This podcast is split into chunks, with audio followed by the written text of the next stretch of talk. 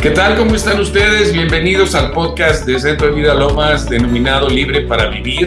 Estamos muy contentos de iniciar el día de hoy una nueva serie que se llama Emprendimiento Financiero a través de la palabra. Y creo que ustedes y yo necesitamos estar reflexionando acerca de los principios contenidos en la palabra para poder experimentar la prosperidad conforme a Dios.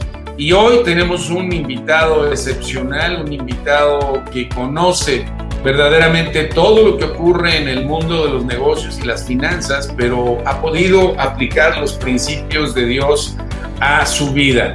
Le damos la bienvenida hoy al licenciado Edgar Hopper, que va a estar con nosotros a lo largo de varios episodios. Bienvenido Edgar, ¿cómo estás? Toño, bien, muchas gracias. Me da mucho gusto poder acompañarlos a través de este medio a las personas que ven y que nos escuchan.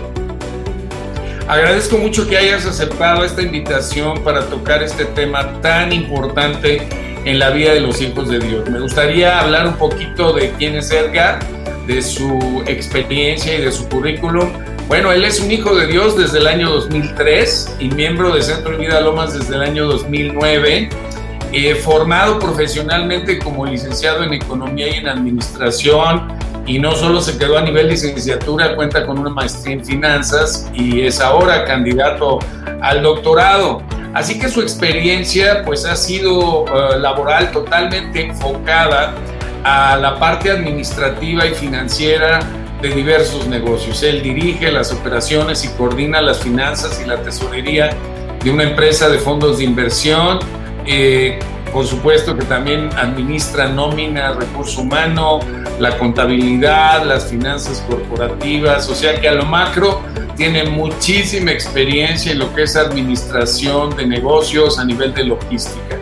Pues Edgar, te agradezco muchísimo nuevamente que estés aquí, eh, pero quisiéramos que tu experiencia nos la traspases, nos la, nos la comuniques a nivel de finanzas personales, finanzas eh, de negocios, en fin, que pudiésemos abarcar ahora sí que todas las áreas de, de la vida financiera, de negocios y laboral de nuestros oyentes. Así que te damos la bienvenida nuevamente, Edgar.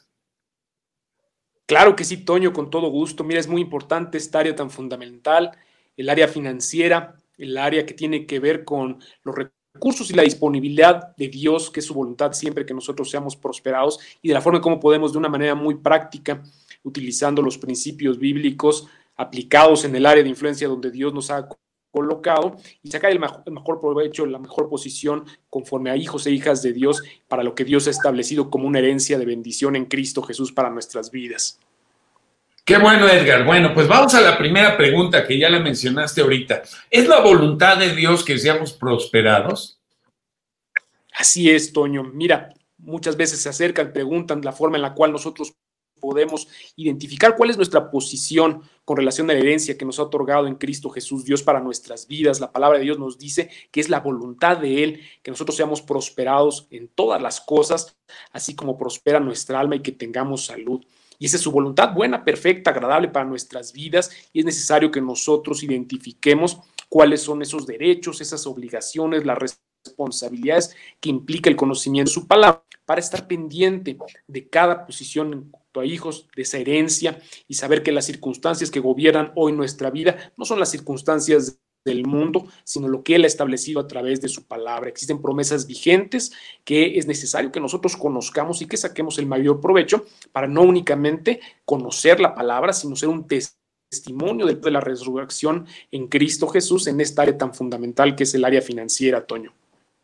Ok, ¿y dónde encontramos eso en la Biblia para que nuestros amigos puedan estar contando algunas citas de lo que estamos hablando? Tercera de Juan 1, versículos. Muy dos, ¿verdad? Así es, vemos que la voluntad del Padre para nuestra vida es que seamos prosperados y que Él está más que pendiente siendo ese buen Padre de suplir todas y cada una de nuestras necesidades.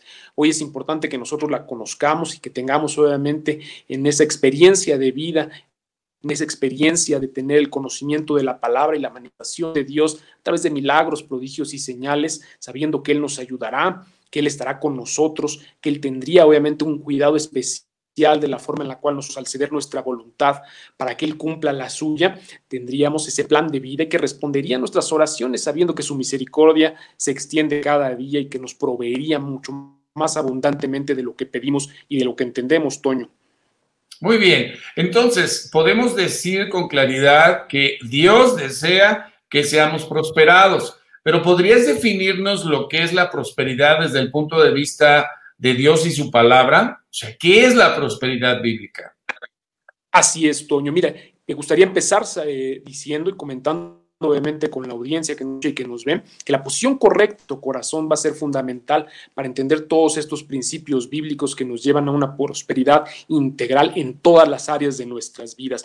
No buscamos a Dios únicamente para que nos prospere, sino que por causa de que nosotros buscamos a Dios, nosotros somos prosperados. Esa prosperidad es la manifestación de la libertad de todos los yugos las ataduras de separación que existía entre el hombre y Dios. Y hoy obviamente esa prosperidad que se manifiesta en la voluntad del Padre hacia nuestras vidas no es únicamente para el área que tiene que ver con las finanzas, que es un área sensible, es un área fundamental, se abarca todas las áreas de nuestras vidas. Dios quiere que tengamos una vida abundante en revelación, en santidad, en sabiduría, en el trabajo, área de influencia donde nos ha colocado, en amor, en gracia, en generosidad, a través de las relaciones familiares, que tengamos alegría y que tengamos salud, resumiéndolo de una manera muy práctica, que vivamos en ese shalom, en una vida de paz, de tranquilidad, de plenitud restituida, con un propósito, con una dirección y una seguridad fincadas en su palabra.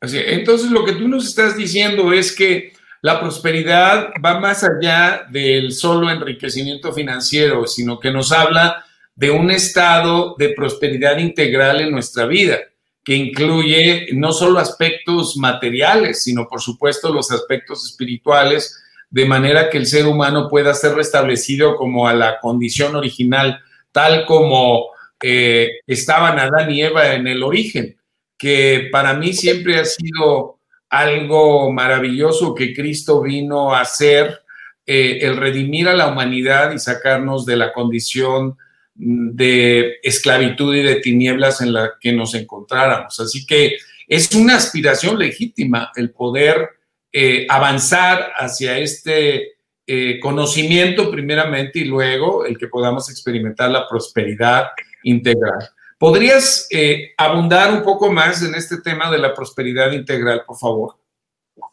Correcto, Toño. Es correcto lo que tú dices. La forma en la cual Dios quiere prosperarnos abarca más de únicamente el área financiera. La prosperidad bíblica es igual y la forma en la cual Dios opera nuestras vidas, cambiando la forma en cómo nosotros fuimos apartados de su presencia, creando ciertos preceptos, ciertos paradigmas que hoy a la luz de la palabra, en ese espejo que nos muestra cuál es la forma correcta de acceder a esas bendiciones, podemos entender que esa prosperidad bíblica no está asociada con el materialismo, con el consumismo, con la codicia, la avaricia, afanes desmedidos, ese amor al dinero, a atesorar únicamente bienes que pudieran conformar a veces formas de idolatría, que es la raíz de muchos males para nuestras vidas. Nosotros obviamente entendemos que la bendición de Dios es la que no añade tristeza y que de esa manera integrar en todas las formas en las cuales nosotros hemos cedido nuestra voluntad para que Dios cumpla la suya, podemos obviamente acceder a esa promesa de bendición, esa herencia que dice la palabra de una manera tangible en el área de influencia donde Dios nos ha colocado. Oye, qué interesante. Pero fíjate que ya se nos fue el primer segmento. Así que continuamos, no se vayan, estamos en Libre para Vivir de Centro Linda Lomas, iniciando una serie, una serie de episodios con Edgar Hopper que se denomina Emprendimiento Financiero a través de la palabra. Regresamos. Sigamos orando. Ingresa al sitio web libreparavivir.com y navega sobre un amplio catálogo de temas y diversas oraciones basadas en la palabra que te servirán de guía para interceder en asuntos de la vida diaria. Regresamos al Libre para Vivir, estamos iniciando una serie de, tema eh, financiero, de negocios, de prosperidad bíblica, eh, le hemos denominado emprendimiento financiero a través de la palabra. Y Edgar Hopper, que es nuestro invitado, ha empezado a hablarnos acerca de la prosperidad bíblica. Me gustaría que abundaras en, en lo que es la prosperidad a la manera de Dios, Edgar, por favor. Correcto, Toño. Mira, vemos obviamente los ejemplos bíblicos que a partir de Génesis, eh, desde los primeros capítulos, Dios manifestó esa esencia creativa, esa esencia de multiplicación y de crecimiento. Plantó el huerto del Edén a Adán y a Eva y los capacitó, los bendijo de una manera sobrenatural para que pudieran desarrollarse y pudieran madurar en todas las días. Por causa del pecado, después vimos causa de esa separación, que esa bendición se fue perdiendo. La palabra de Dios nos dice en Génesis 3, 17, entonces el Señor le dijo a Adán, por cuanto la voz de tu mujer y has comido del árbol del cual te ordené diciendo, no comerás de él, maldita será la tierra por tu causa y con trabajo, con dolor comerás de ella todas de tu vida. Y vemos que por causa de la desobediencia, por causa de la separación del hombre con Dios, el trabajo se volvió algo que no fructificaba de la forma en que originalmente Dios había dado al hombre en el huerto del Edén para que gobernara, para que gobernara sobre la creación y que esto diera ese fruto de bendición. Hoy nuestra posición en Cristo es totalmente diferente. Hoy somos libres de esa maldición del pecado, como dice Gálatas 3:13, podemos movernos en esa libertad y ese reposicionamiento. Hoy en Cristo, habiendo quedado clavada en esa cruz, cubierta con esa sangre, todas aquellas cosas que operaban en nuestra contra, toda esa maldición que traía muerte financiera a nuestras vidas, teniendo primeramente una identidad de hijos delante de Dios y delante de las circunstancias. Y la idea original de Dios para el hombre y para la mujer es que no tuviéramos ninguna carencia. Vimos que por causa del pecado esto se fue distorsionando, pero hoy nuestra posición en Cristo es una posición privilegiada para que en el área de influencia donde Dios nos ha colocado nosotros podamos gobernar, podamos ministrar en todas las dones, los talentos, las oportunidades que Dios nos ha otorgado con un propósito de visión. Esa herencia que vemos en Romanos 8, 17 de que somos hijos y hijos, también herederos y coherederos, manifieste milagros, prodigios y señales utilizando esos principios bíblicos sabiendo que ya hemos sido redimidos de esa maldición, honrando esa sangre, ese sacrificio que nos ha librado de la maldición del pecado. Es la voluntad de Dios que seamos prosperados y que ese fruto de bendición a través de hoy un trabajo con dones y talentos que Dios nos ha otorgado, sirvan con un propósito establecido a través de su palabra, Toño. Eh, a ver, nada más como para sintetizar, tú nos estás eh, haciendo un resumen de de lo que ocurrió desde Génesis y a lo que estamos ahora eh, siendo redimidos por la obra de Cristo. Eh, de manera muy simplista, Dios es un Dios de bendición, es un Dios de vida, es un Dios de multiplicación. Cuando crea al ser humano, lo coloca en el huerto del Edén y lo bendice. Y hablar de bendición es precisamente de soltar vida, de soltar prosperidad, de soltar eh, multiplicación y crecimiento. Ese es como el corazón de Dios. El ser humano decide no creerle a Dios y creerle a la serpiente y entonces acarrea sobre sí una maldición espantosa, que es lo que tú nos dices de cómo eh, la tierra es contaminada, eh, la vida y el corazón de, de los primeros seres humanos es contaminado y entra ahí esa maldición de los espinos y de los cardos y que el trabajo se convierte en algo horrible, se convierte en una carga espantosa eh, de que con el sudor de su frente Adán tendría que trabajar y la mujer tendría dolores en, en sus preñeces, en el parto, en fin, cae la maldición. Y luego viene Jesucristo a redimirnos de esa condición. Y yo creo que esto es importantísimo que lo entendamos. O sea, el propósito de Dios sigue siendo bendecirnos. Pero este mundo, digo, y ahorita lo estamos viviendo todos de una u otra manera, hemos sido afectados por esta pandemia, por esta situación económica eh, que ha traído la cuestión sanitaria. Y hoy mucha gente está batallando porque se ha quedado sin empleo, porque sus ingresos se han menguado. Ahí pues no es, no es Dios el que, el que nos manda este tipo de situaciones, porque el corazón de Dios es bendecir. ¿Correcto? Correcto.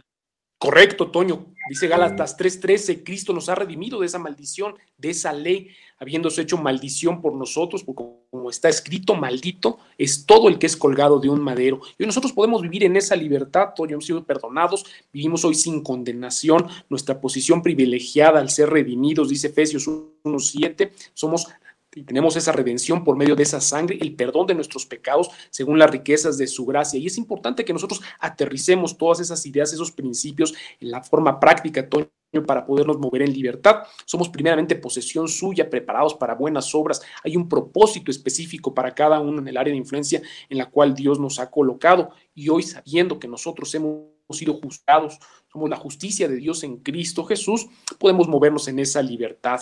La palabra de Dios nos dice en Tito 2.14, Cristo se dio a sí mismo por cada uno de nosotros, redimiéndonos de para purificar para sí un pueblo, para posesión suya, celoso de buenas obras. Y es vivir en libertad, Toño, vivir obviamente en la bendición de Dios como originalmente Él lo había planado para sus hijos y para sus hijas, gobernando en el área de influencia donde Dios nos ha colocado, teniendo obviamente ese propósito de bendición ya con una preparación a través de la, de la palabra y un conocimiento y la revelación de lo que hoy somos en Cristo y no dejando que las circunstancias y las situaciones sean lo que gobiernen nuestras vidas y en particular el área financiera de la que estamos hablando en esta hora, Toño.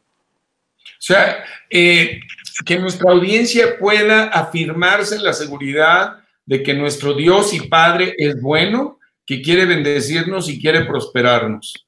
Y que el enemigo eh, eh, sigue provocando destrucción, robando y matando. Como dijo el Señor Jesús en Juan 10:10, el ladrón ha venido a matar, robar y destruir, pero yo he venido para que tengan vida y para que la tengan en abundancia. Entonces, nosotros como hijos de Dios podemos tener la seguridad de que tenemos un Dios y Padre que es bueno, que en medio de esta circunstancia tan difícil, Él nos dará la provisión. Y no solo la provisión para que tengamos lo suficiente, sino que nos sacará de esta condición y nos llevará a una condición de prosperidad bíblica como tú la hablas en términos generales. Eh, me encantan estas verdades que tú estás hablando, eh, estas citas que nos has dado y creo que el punto aquí es que retomemos nuestra fe en, en lo que Dios dice en su palabra al respecto, ¿no es así, Edgar? Correcto, Toño, y que nos apartemos de todos esos paradigmas asociados con la prosperidad que no tienen que ver con la humildad y la santidad a la cual Dios nos ha llamado a través de su palabra. Muchas personas a veces están confundidas o no han tenido esa revelación en sus vidas con relación obviamente al fruto de bendición que Dios nos otorga a través del, del trabajo y que muchas veces está asociado con la pobreza, con la escasez, y pensamos que esa es la condición en la cual Dios a lo mejor y quiere que nosotros vivamos cuando es totalmente opuesto con relación a lo que Él ha establecido con su palabra. Él siempre quiere bendecirnos, está pendiente de todas y cada una de nuestras necesidades, tanto naturales como espirituales, y es más, es una responsabilidad, y esto no lo digo como algo para traer condenación a nuestras vidas, el manifestar el propósito de la redención en Cristo, el poder de la resurrección en esta área, en el área financiera, y que nosotros podamos ser un testimonio de lo que Jesús hizo a través de ese sacrificio en la cruz del Calvario en el área financiera, en el área laboral. Él ha vencido ya las circunstancias de la adversidad del mundo y hoy nosotros en ese nuevo hombre, esa nueva mujer, podemos conquistar, entrar a esa tierra prometida en la cual fluye la leche y la miel, Toño. Él está más que dispuesto a proveernos, está más que dispuesto a asistirnos incluso en sabiduría, en conocimiento, en propósito de bendición, en todos los lugares en los cuales nosotros podemos utilizar esa sabiduría para acceder a esos frutos de bendición que durante tanto tiempo, por causa de la separación del hombre con Dios, pues estuvieron bloqueados y no pudimos tener acceso muy bien, magnífico Edgar. Pues mira, ya eh, se nos acabó el tiempo. Regresamos al último bloque. No se vayan, estamos en Libre para Vivir de Centro Vida Lomas, hablando de emprendimiento financiero a través de la palabra de Dios con el licenciado Edgar Hopper. Regresamos, no se vayan. Sigamos orando. Ingresa al sitio web libreparavivir.com y navega sobre un amplio catálogo de temas y diversas oraciones basadas en la palabra que te servirán de guía para interceder en asuntos de la vida diaria. Estamos de vuelta aquí en este primer episodio del emprendimiento financiero a través de la palabra y hemos estado hablando con Edgar Hopper de verdades fundamentales, que tenemos un Padre bueno que nos quiere bendecir, que Dios mismo en su propia esencia, en su propio ser está multiplicar, está enriquecer, está prosperar. Lo vemos aún en esta naturaleza tan devastada por los seres humanos como de suyo lleva fruto la tierra, que Dios creó las cosas para abundar, para multiplicar. Y fue la maldad, el pecado, las tinieblas lo que trajo la maldición de la cual Cristo nos redime. Y Edgar, me gustaría que en este último segmento nos hablaras un poco del propósito de la prosperidad bíblica. Ya nos dijiste que Dios quiere prosperarnos, que es el corazón de Dios prosperar a su pueblo, y que en este mundo pues hay un enemigo que nos quiere seguir fastidiando, pero que nosotros tenemos que agarrarnos de las verdades de la palabra y creerlas. ¿Cuál sería el propósito de la prosperidad bíblica?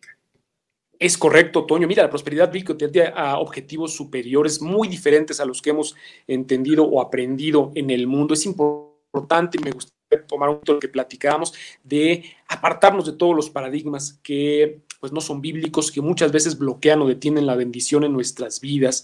Todo lo que tiene que ver con la prosperidad, el crecimiento y la multiplicación no están asociados obviamente a la pobreza y a la escasez. Es importante señalar que hemos visto personas que a lo mejor pueden tener pues mucho éxito en lo económico, en el área financiera, pero su corazón está lleno de orgullo, su corazón está lleno pues de cosas que no provienen obviamente de la voluntad del Padre y a su vez también hemos visto personas que a lo mejor y no han experimentado ese crecimiento y esa riqueza, esa prosperidad, pero su corazón está todavía anclado a preceptos, principios que obviamente no provienen de la palabra. Con esto quiero decir que la la humildad y la santidad no están asociados obviamente a la pobreza, no es la voluntad del Padre que nosotros padezcamos y esos principios que tienen que ver con los objetivos superiores que me gustaría obviamente también comentárselos para propósito de bendición en esta hora, es convertirnos a nosotros en canales de bendición. Hoy esa prosperidad bíblica, la prosperidad de Dios, voluntad de esa prosperidad para sus hijos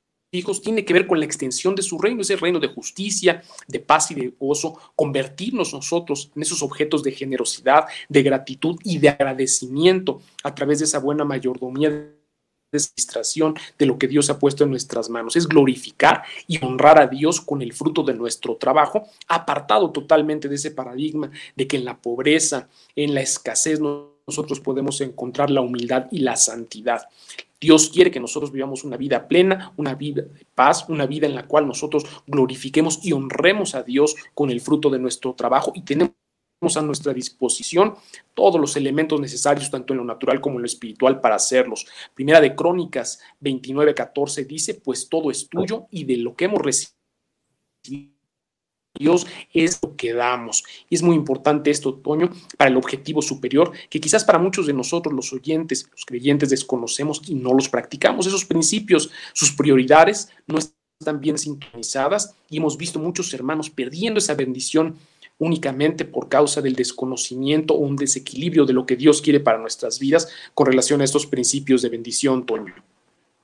Creo que es muy importante verdaderamente entender y comprender estos objetivos superiores, ¿no? De la prosperidad bíblica, porque el corazón humano sin Dios tiende a la codicia, tiende a la avaricia, tiende a poner la confianza y la seguridad en las riquezas y no en Dios.